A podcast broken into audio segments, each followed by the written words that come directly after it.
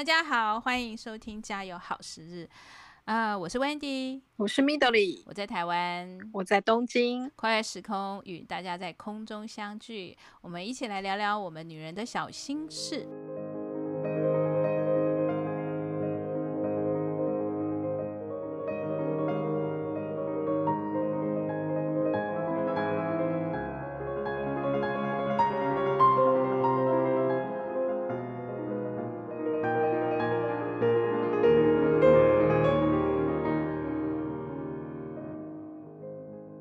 那个 Midori，你知道不知道？其实，在改变世界啊，或者促进世界的呃文明往前走啊，很多时候都是因为家庭主妇的行动，然后微小的行动之后呢，持之以恒，竟然就是让整个世界呢，呃，开始又呈现不同的面貌，或者是让社会又更往一个好的方向走。嗯，我相信，你相信哈。嗯，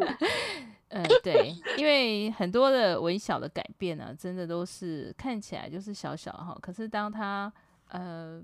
持续持续经过时间的淬炼，然后你还坚持着的时候，往往经过十年、二十年哦、三十年，发现说，哎，它竟然已经形成一个非常大的力量哈。对，而且呃，当它是符合这个嗯，就是天地人这个宇宙的。就是真理的时候，那它就形成了一个呃非常好呃正向力量引领的，就是人类继续往前哈，往更好的方向走。对，那就跟我们今天要跟大家介绍，就是一个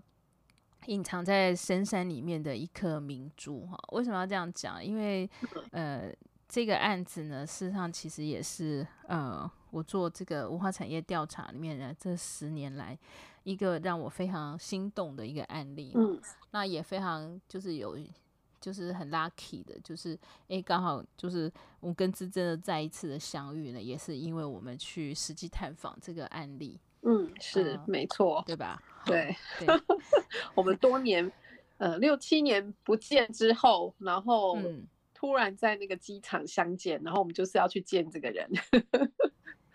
嗯，对，所以任何、嗯、其实任何一个机缘啊，或是任何一个偶然啊，都不是偶然的。其实它都有一些嗯脉络哈，就是隐藏的。嗯，那全元堂的采访这件事情是刚好就是也是我大概已经是应该是很多东西，你平常在累积或者是你在你在研究的时候，他就其实就已经在做事前的功课了，这样子。嗯嗯，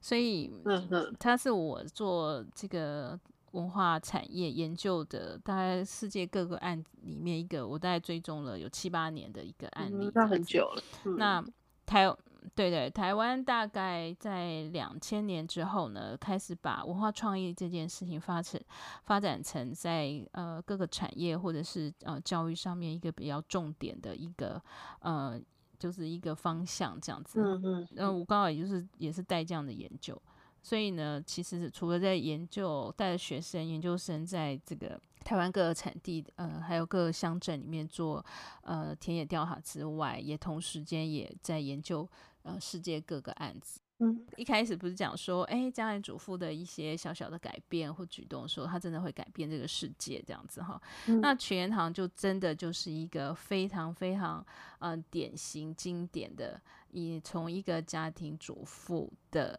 呃，微小的嗯观察，跟一个小小的心愿，嗯嗯。嗯、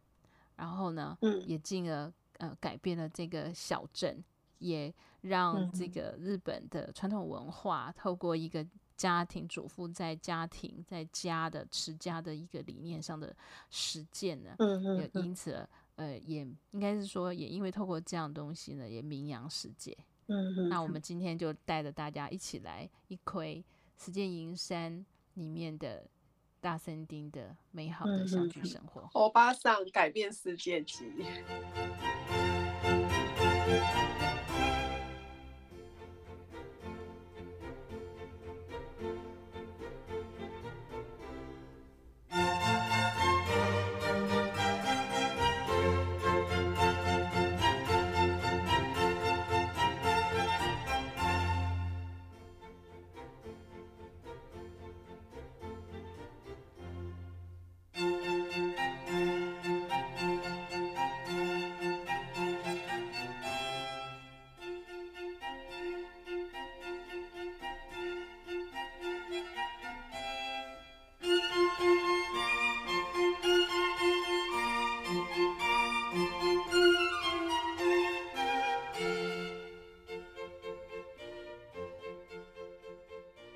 大家可能对东京啊，或者是京都啊、大阪哈，都不会很熟悉，啊、呃，比较少人对这个石见银山。好，其实我刚开始找的时候，我就觉得说，哎，石见银山到底在哪？然后我让他发现说，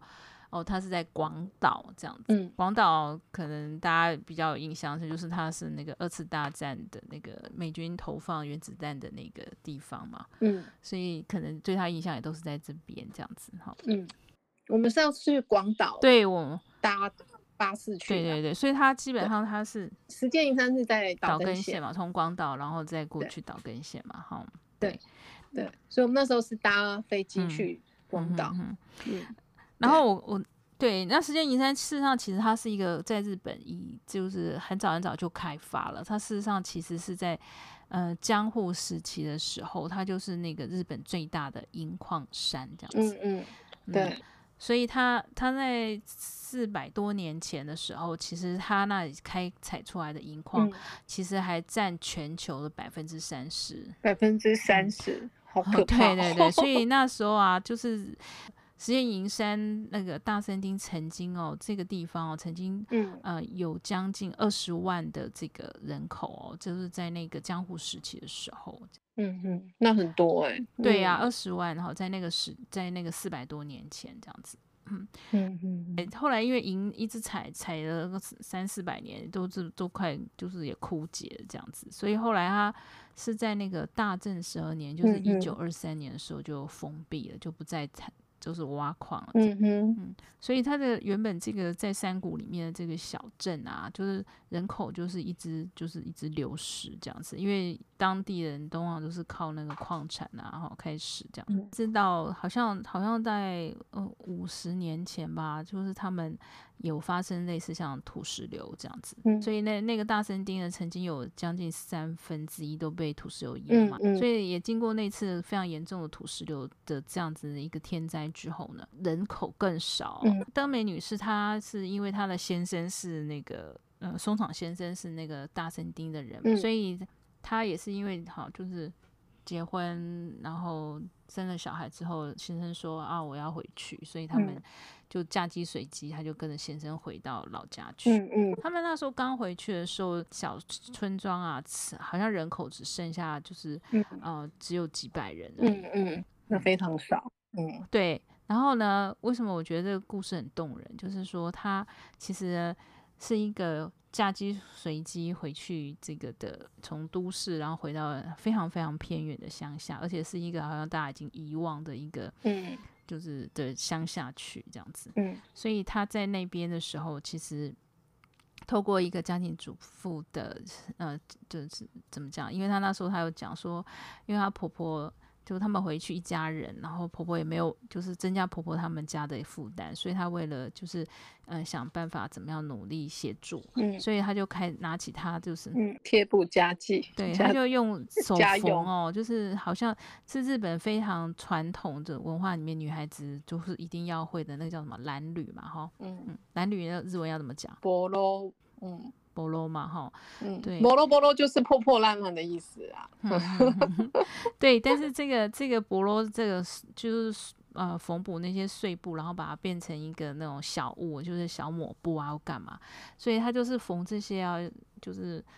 嗯。就是让就是假日啊，嗯、或者跟着他就是老公啊，开的一个小货车，嗯、然后就去附近的城镇啊，嗯、或者到开比较远一点到广岛去卖这样。呃、嗯，登美是一个就是都市长大的女孩子，嗯、然后到乡下以后，她就发现说，哎、欸，这乡下里面有很多很有趣的东西，就是乡下会用一些传统的，嗯、比如说用竹子来做一些竹小竹器生活用品，来做一些清洁的东西。嗯。跟他在这个都市里面呢，就是县城在那个 supermarket 买的这些清洁用品是不太一样的，嗯嗯、而且他就发现说，哎，这些东西其实都非常的实用，而且朴实，嗯、而且非常的好用，这样子哈，嗯嗯嗯、所以他就觉得说，哎。就是事实上，都市人都没有看过这些东西哦。事实上，他就想说，哎，那是不是就是把这些东西啊拿来就是城镇卖啊？是一种让他们体会，就是说乡下生活的生活用品这样子。所以他这个呢，事实上就透过这样子，当初只是一个希望能够贴补家用，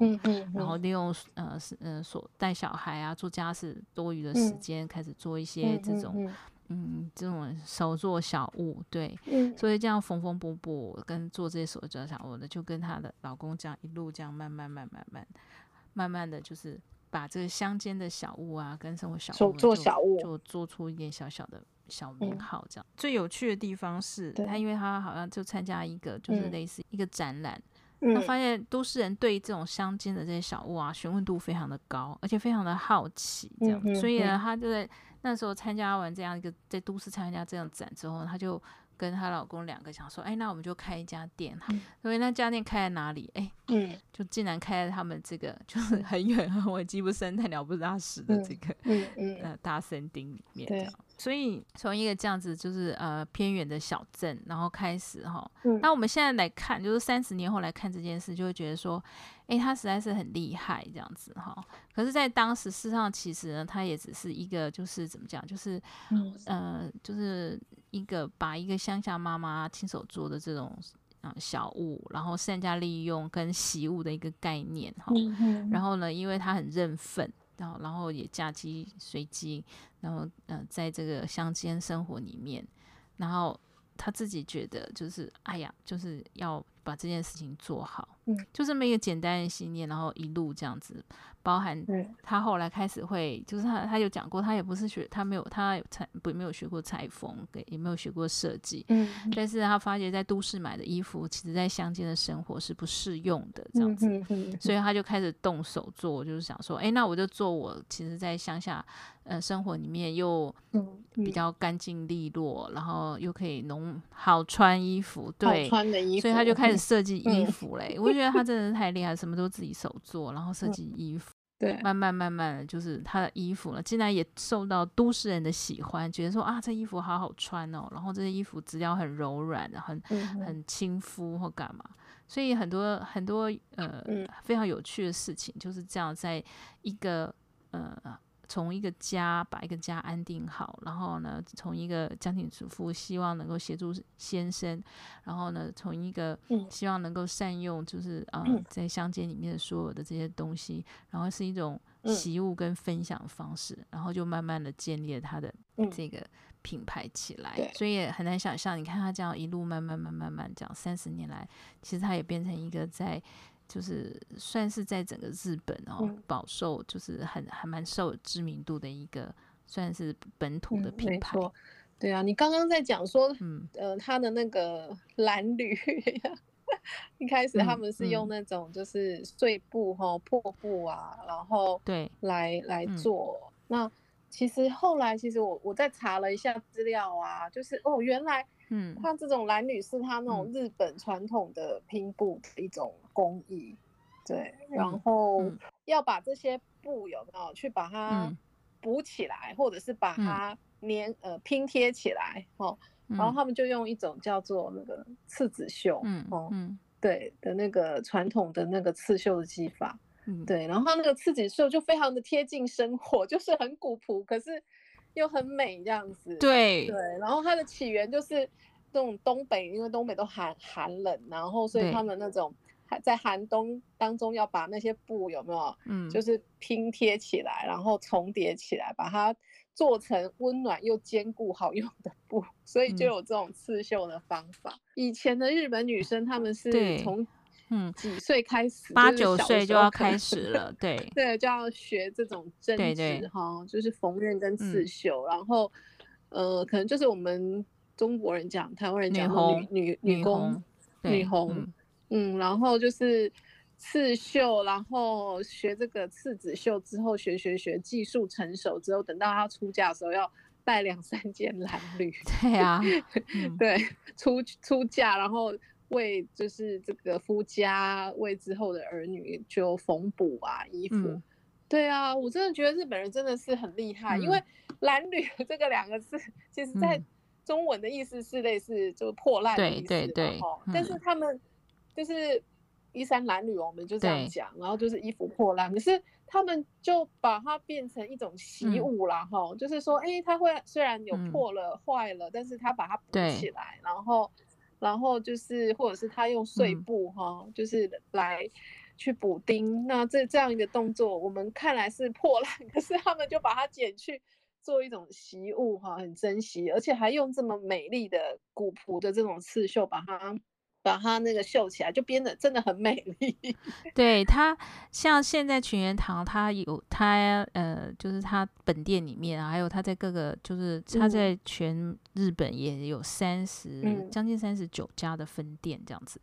然后都是在非常知名的百货公司里面这样子。嗯嗯。那它它事实上其实呢，就是它也因为这个东西的发展哦，所以他也。有的让这个嗯嗯嗯嗯呃隔壁邻居啊这些婆婆妈妈们啊，大家就一起来这样子，嗯、然后包含就是说，因为他现在就是他也发展出他自己的这个服装的品牌，嗯嗯，然后他的服装品牌就是我们在剪裁衣服里面都会有剩下很多的剩布嘛，对不对？就是一些、嗯、呃鱼。多余出来的角落或干嘛？嗯，那他们事实上其实呢，也在呃这十几年来，他们把这个蓝缕这些这样子手工的刺绣呢，他们又把它运用在就是说一个这个习物概念，这个价值是把它留存着，然后他们利用这个又再创造出就是嗯、呃、用嗯。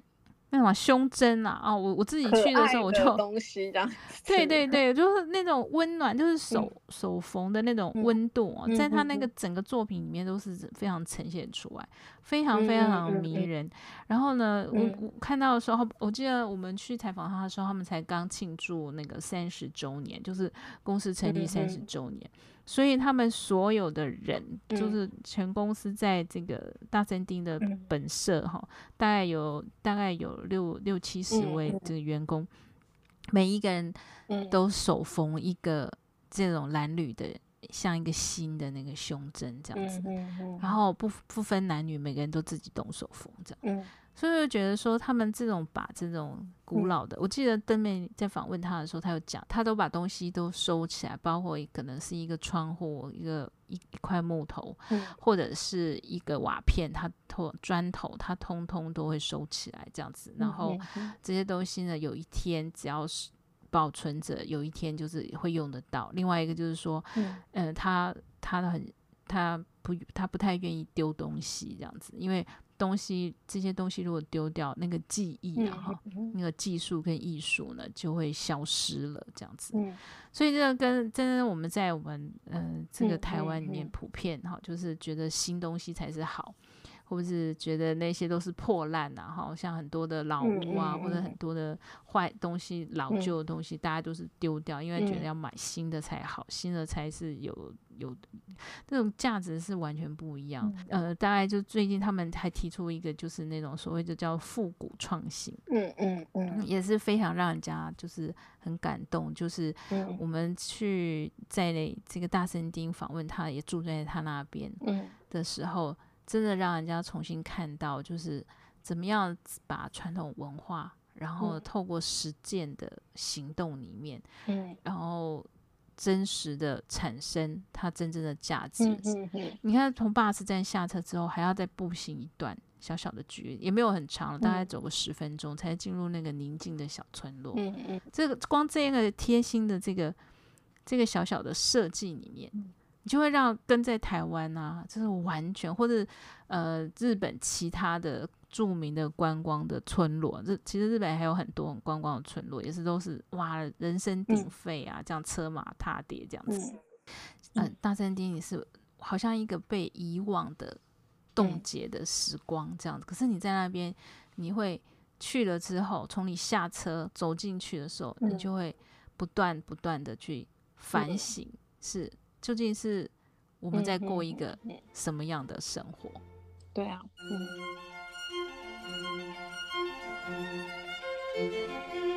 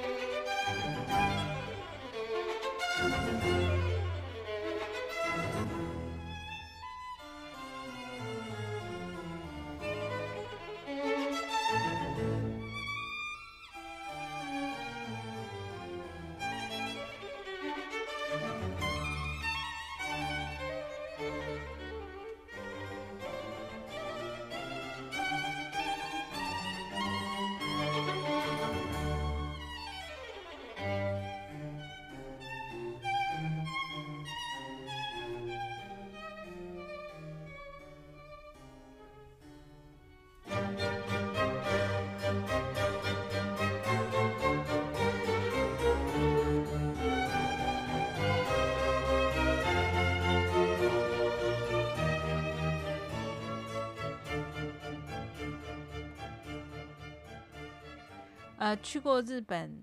呃，就是说现在在台湾也很流行，就是到日本就是自驾旅行，就是到日本了，然后租一台车，然后就是一边开车，然后一边在就是呃乡间，然后呃慢慢的玩这样子。因为日本算是台湾人出国旅行，算是就是排名在前面几名。呃，会去的地方，嗯，但是绝大部分的这个日本的乡村里面呢，你会看到就现代工业或者现代都市化，嗯，呃，跟传统之间的一些呃冲突的冲突的景象哈，会在一起这样。可是，在大山地呢，为什么会让我们很惊讶的地方是？第一个，你看不到电线杆，嗯嗯，在很多地方你都会看到就交错，像我在京都啊，哈，京都的那个天空啊，哇，那个电线杆实在是超多的，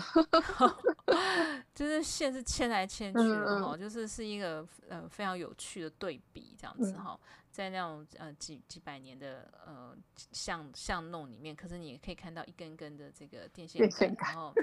对，然后呢，上面是 非常错综复杂电线这样子哈，这是在京都这样子哈，可是，在大森町你却看不到哈，整个大森町你没有看到电线杆，嗯、只有在那个这个外头，就是外头的公路上面，嗯，就是乡间的产业道路上面才会看到电线。可是进入这个村庄中，嗯、我那时候有问那个就是。问德美女士，就说：“哎，为什么都没有电线杆？”嗯，然后我记得她那时候有提说，因为他们住在这里的人都有签一个生活公约，宪法，对对，他们叫宪法哈，大森町生活宪法这样，每个人都要签一个宪法。嗯，对，真的非常有趣哦，要遵守这些在这边生活的规定。对，进对是有规定的哈，他们不要这个二十世纪的东西进来，嗯嗯，所以呢。那怎么办？他们都没有电吗？都烧柴吗？其实也不是哈，嗯、是他们把所有的电呢都地下化，嗯、就电缆全部都地下化。嗯嗯、所以呢，他们在这个你在他们的嗯住家巷道小村落里面，你你看不到这突兀的电线杆。再来就是你看不到任何就是二十世纪的招牌。嗯嗯嗯。嗯嗯嗯嗯你完全看不到这些很突兀的霓虹灯的招牌，你、嗯、完全没有。整个村落像回到三四百年枪库时代的这样子的一个街道，嗯、所有的房舍全部都保留是这样。嗯、然后你没有看到这个二十世纪的任何一个招牌。嗯、他们店里面有唯一一个自动贩卖机，对那个。那个贩卖机是唯一的一个二十世纪的产物，可是呢，他们竟然哈就用那个 木头传统的那传统的就是窗户有没有？他们木他们也没有铁窗嘛，他们是用木头做的那个就是窗栏这样子，把它整个就是包起来，嗯，包 起来了。你没有讲，大家不知道，哎，这个地方竟然是唯一一座的这个贩卖机，嗯，贩卖机，对，他把它整个都穿了一件衣服这样子哈。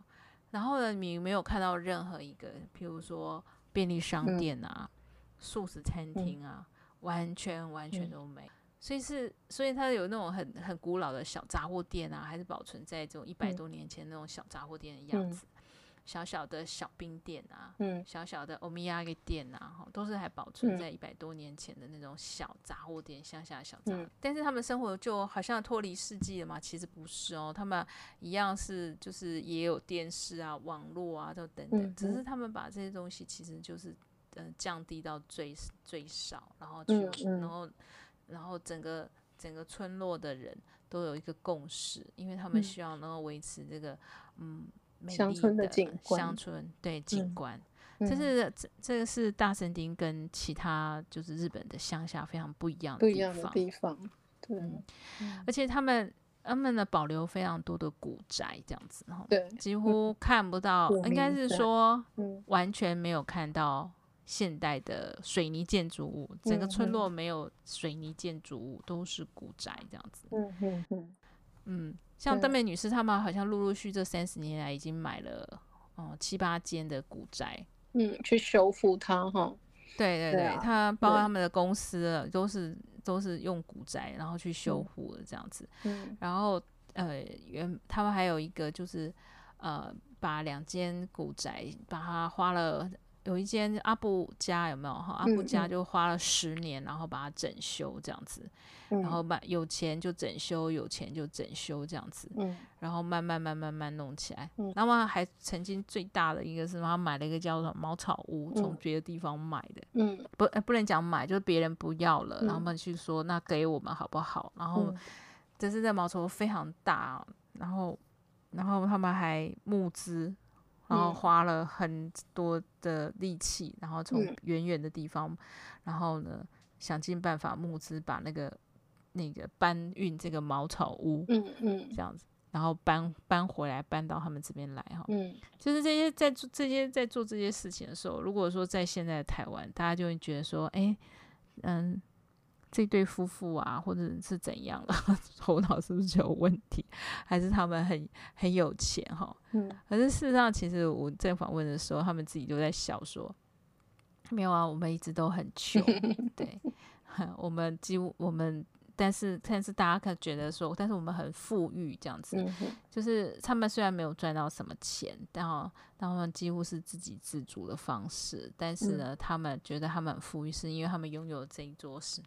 这个山谷，这群山，然后有这么多的呃多，应该怎么讲，多样性、多元性的这样子的一个乡间的生活。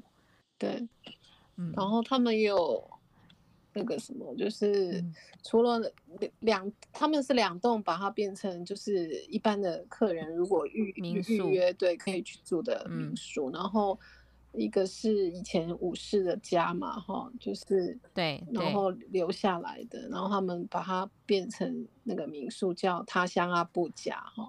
然后一个是那个医生，嗯、原本是医生的家，然后他们也是把它，嗯，把它修整成民宿，是紫金加藤家了，嗯，他大姨妈就回我回来的意思，这样子，对对对，对，然后。还有一个那个是他们的集会场所哈，就是你刚刚讲那个大的茅草屋，就是很多很多聚会啦，还有他们员工的餐厅哈，嗯嗯嗯 都在那边这样子。对对，它就是像以前那种。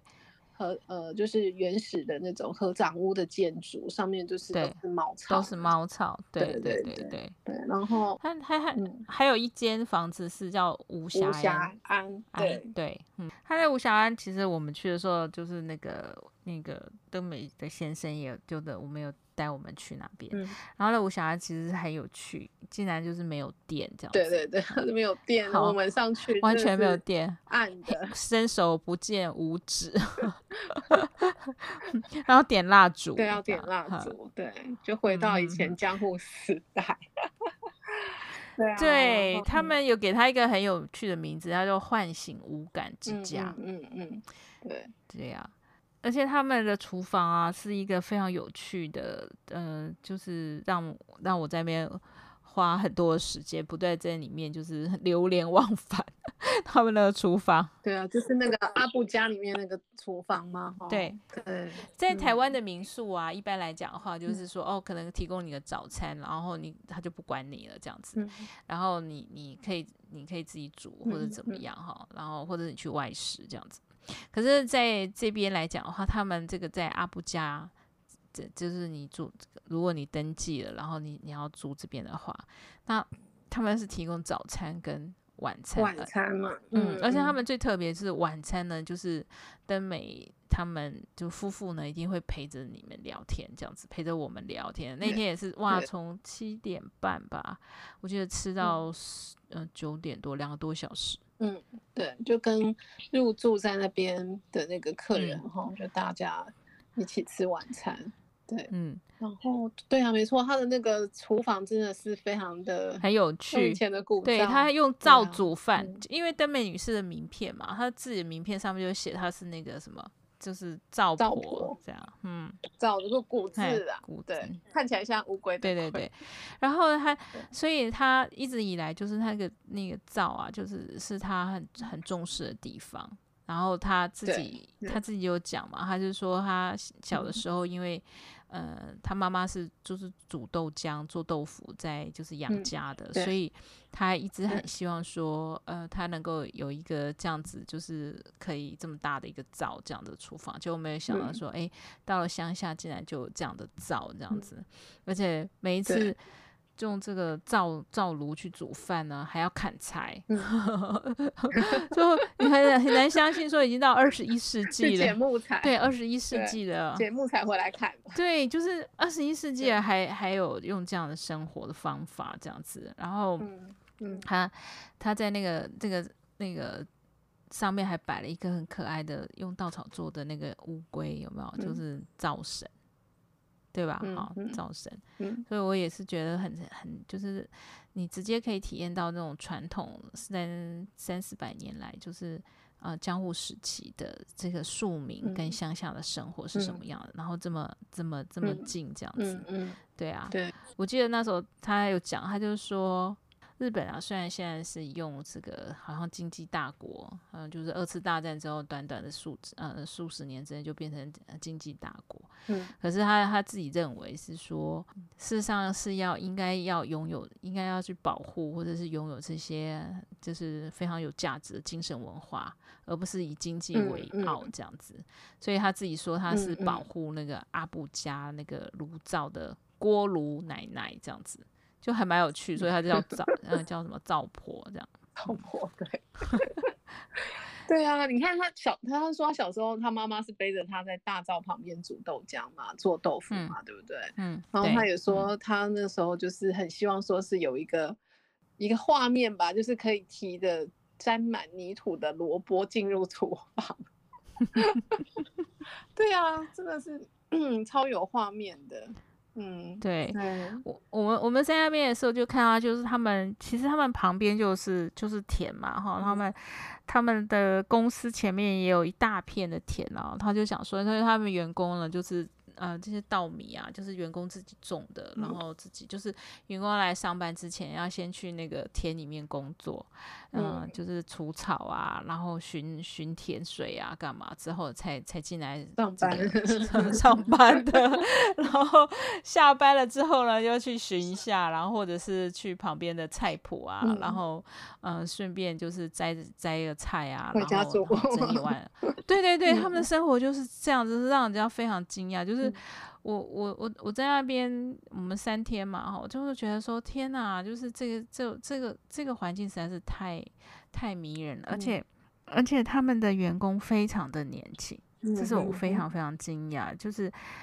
为什么都是这么年轻，平均好像二十七岁，我记得那时候我问他们，他就是说，嗯、哦，整个员工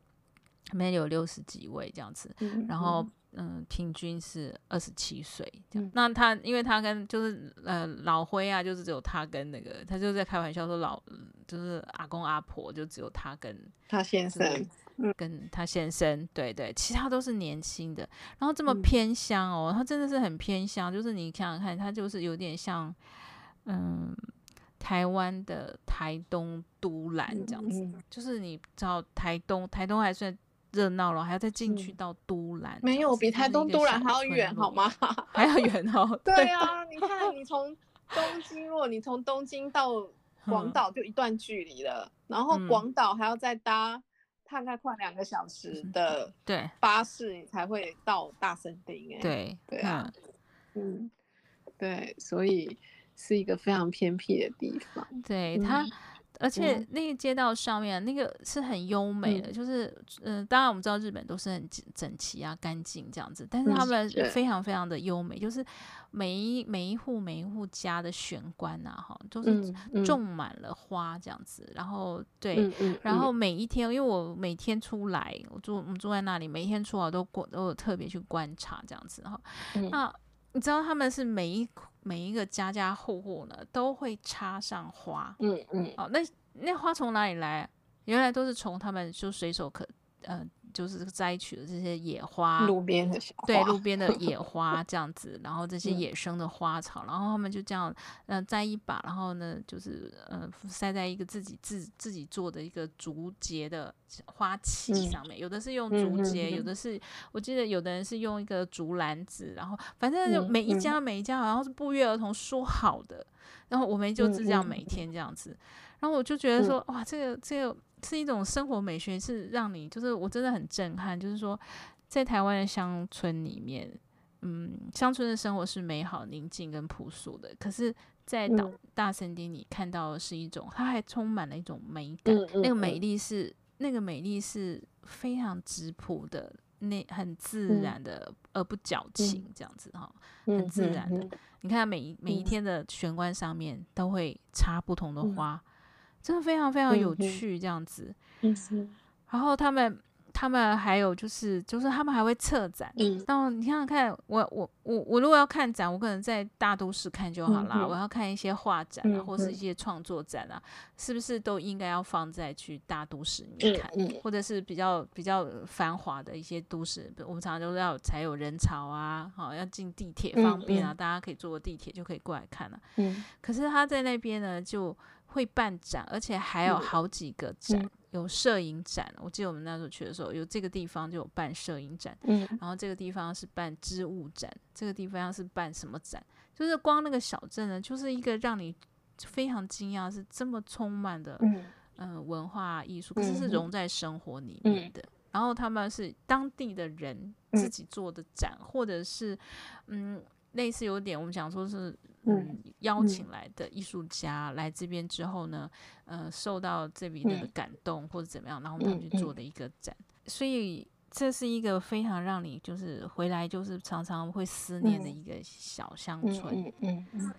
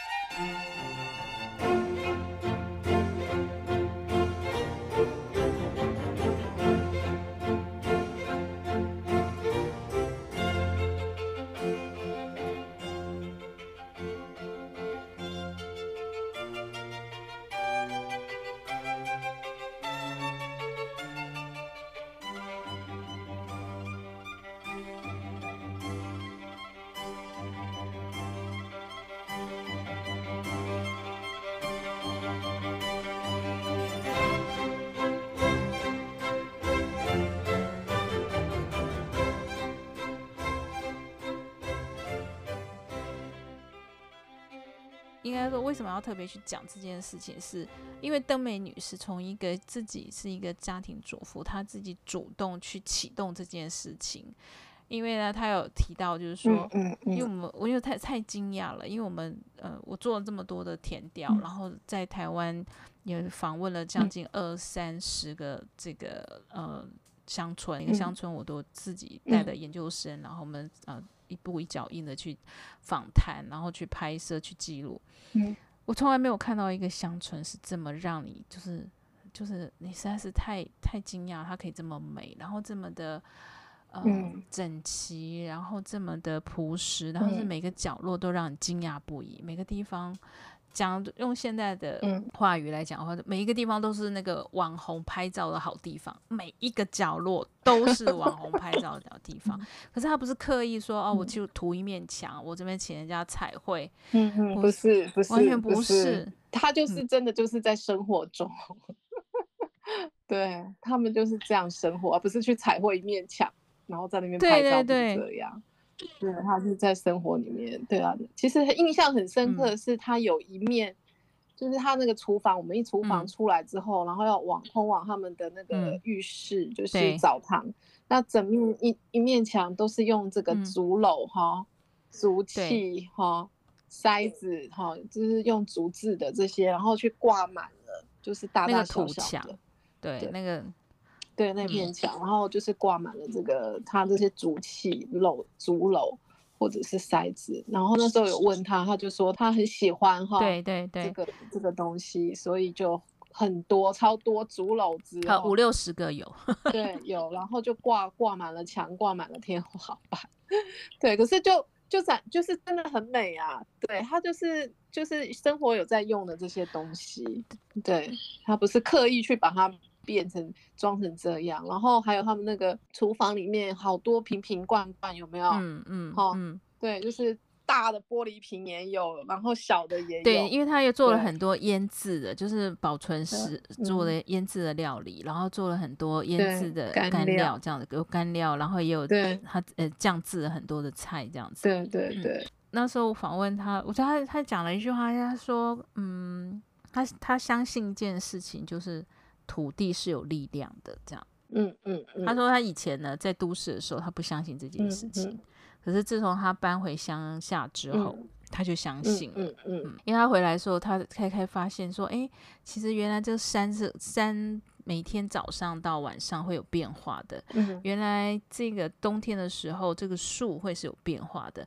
嗯、哦，原来到秋天或者到什么时候呢？这个嗯，这个颜色哈，嗯嗯嗯，环境的颜色呢是会变化的。嗯嗯、所以他就开始去注意这些事情，这样子。然后嗯。他他他他觉得，就是说他每一次也常常会就是在，因为他都走路嘛，有时候在走路这样子从办公室，因为家居家住的地方跟那个就是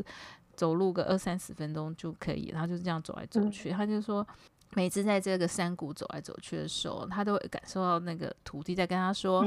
呃，太太姨妈，这样子，就是你回来了，你回来了，这样子，欢迎回来，这样子，对。”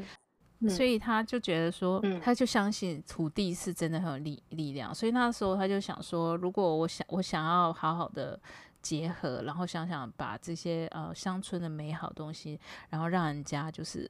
嗯、呃、让人家去感受到这乡村的这个美美好，乡居生活美好。虽然他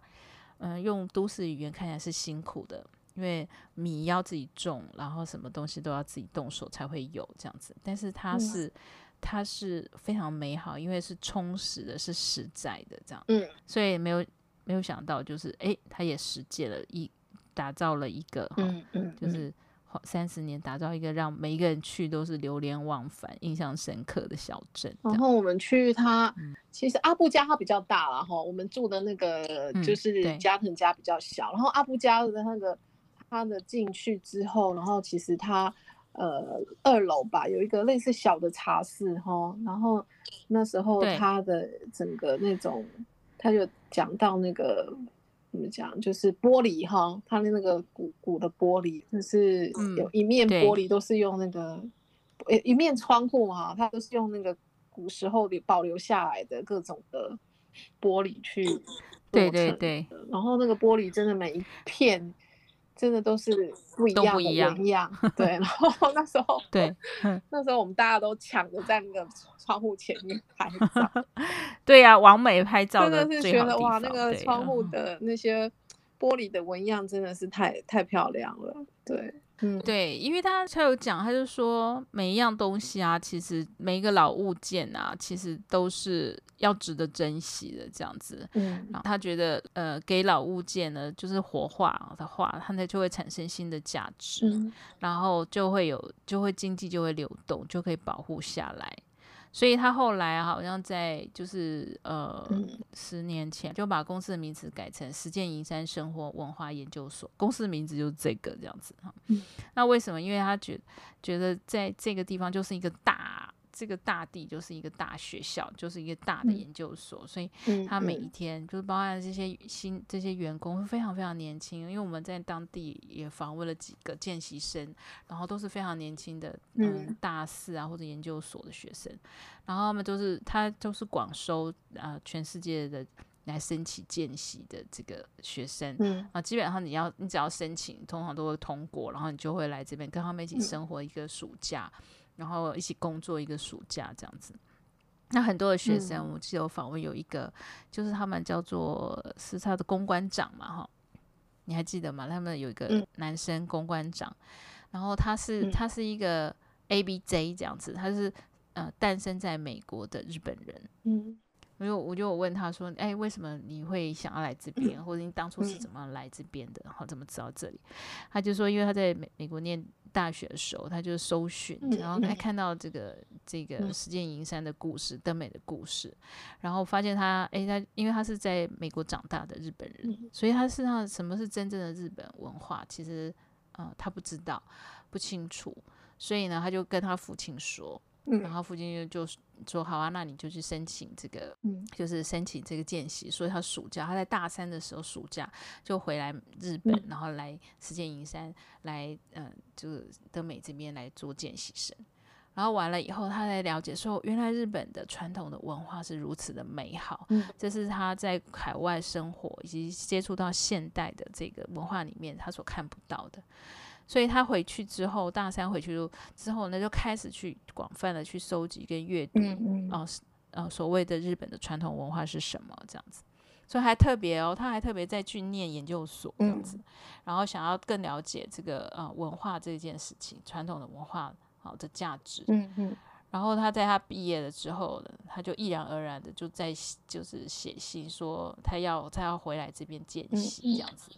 所以我们那时候访问他的时候，他就是见见习的，呃，就是刚见习就届满，然后准备要成为正式生这样子。嗯嗯。然后他就决定要留在这边，因为这才是他们真正的就是啊传统的日本文化这样子。所以你想想看，就是这个地方，嗯，让人家让很多的年轻人迷失在，就是很多迷失。呃，失去了或者不知道传统文化的年轻人，嗯、为什么呃都不约而同就选择这边回来寻找所谓的他们的传统文化是什么？那我觉得这跟呃呃这个就群言堂的这个故事呢，嗯、事实上其实也也成为就是嗯、呃、日本很多的这个乡村小镇里面的一个，应该是说一个呃范例吧，这样子。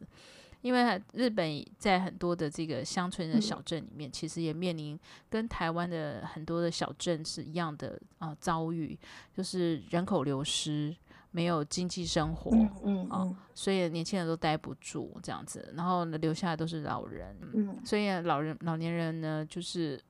也没有办法，就是去做任何的事情这样子哈，然后就逐渐凋零，然后可能最后可能就是消失这样子，对。那可是在，在呃，这个大森町呢，却在就是就是登美他们夫妇回来之后，嗯哦、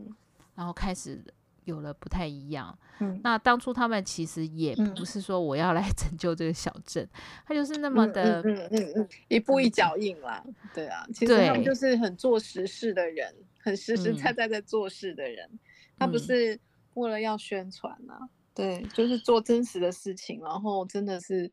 在，就是在这片土地上很认真的生活。对，对他，他这边就有讲一个非常有趣的地方，他就是说，是很多人当然都因为他们现在比较有名了，然后也包括 NHK 啊，嗯、还有国外的啊，嗯、呃、CNN 啊等等很多国际的媒体都有来访问过他们这样子。嗯、那他事实上其实，其实他也讲了，就是事实上。就是一个认分吧，我觉得他有些讲得很朴实，但是就会让你很感动。就是他觉得落地生根嘛，就像根的力量啊，就像根在、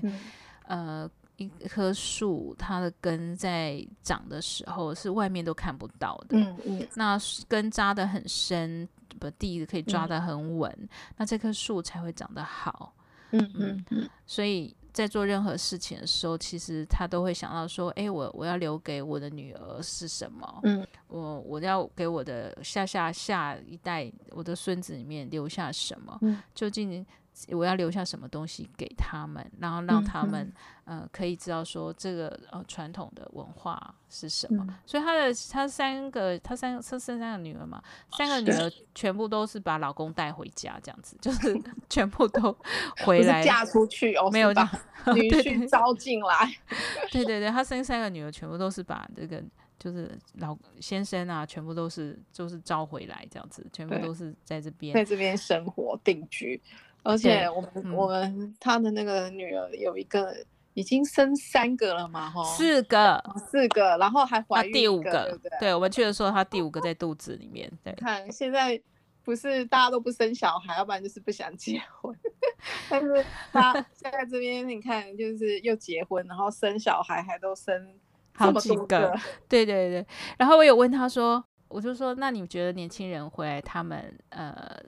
就就感觉怎么样？就他就笑一笑，他说，嗯、呃。这边啊，有很多很多的新的移民进来，就是年轻人都最后来这边，然后定居在这边，嗯、移入这里这样子。然后每个人在这边，就是有个人生了，就开始有了自己的小孩，然后呢也生好几个，嗯、两个、三个，然后我女儿也是要准备第五个这样子。嗯，然后事实上，其实应该是说，如果这边生活没有幸福的话，怎么可能生那么多小孩呢？嗯对啊，对啊，真的就没有办法让人家安心的话，哈、嗯，安定的话，怎么会生那么多个？对，所以他们事实上其实就是，嗯、呃，是一个很扎实的，就是把认同这块土地，然后把这块土地的价值，嗯、然后延续下去。所以在这边，其实回来之后，我我觉得。对我有很多很多的改变，这样子，从重新去思考。嗯、所以，我们那时候不是我们采访完，虽然整天的行程也是满档，对，然后我们还聊天，都聊半夜这样子，两三点这样子，嗯、就是因为太太多让你震撼的地方，不是只有你眼睛看到的，嗯、你你你身体碰触到的，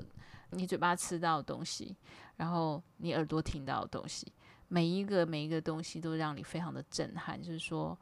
这么朴实、嗯，本质的东西，竟然是如此的有价值跟美好。嗯。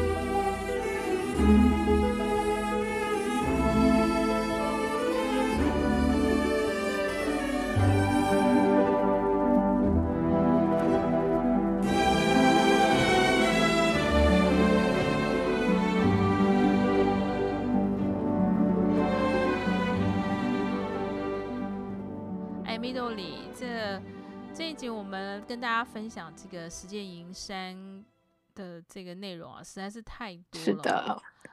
很多想要告诉 大家的。对，一个小时根本就讲不完。那我相信大家也会很好奇，说我们这么多的呃触动啊，还有这么多的震撼，还有这么多的反思之后，究竟我们呃回来之后，对我们自己本身有没有什么样的这个改变？哈。还有我们有没有做什么样的行动？那我想，是的，我想我我想我们在下一集的时候再跟大家分享我们呃去实践营山群元堂的访问之后啊、呃，包括我们出书的一些反馈，以及我们自己本身呢对于这样子的一个触动之后，我们这三年来我们究竟有什么样的一些行动跟反思？OK，好啊。我们呃节目到这呃这这边呢也我们也呃录了四集了哈，那嗯、呃、听众们呢，投资朋友们呢，对于我们的内容，如果你呃有什么样的心得啊，或者是想要跟我们分享的，或提供意见给我们的话，也非常欢迎你可以在我们的脸书留言，嗯、或者是呃寄信给我们，我们的信箱呢是 redefinelife at gmail dot com。啊、呃，如果要听我们的节目的话，其实呢就可以搜寻好时日，就可以找到我们的脸书专业，就可以看到我们的呃节目的这个收听的这个网址。欢迎大家来信哦，姐姐妹妹一起来，我们呃家庭主妇呢，只要开始行动，一个信念的完成呢，我们一定也可以让这个社会跟这个世界更的变得更美好。是的，大家一起来，OK，我们就下周见喽，嗯，拜拜。拜拜。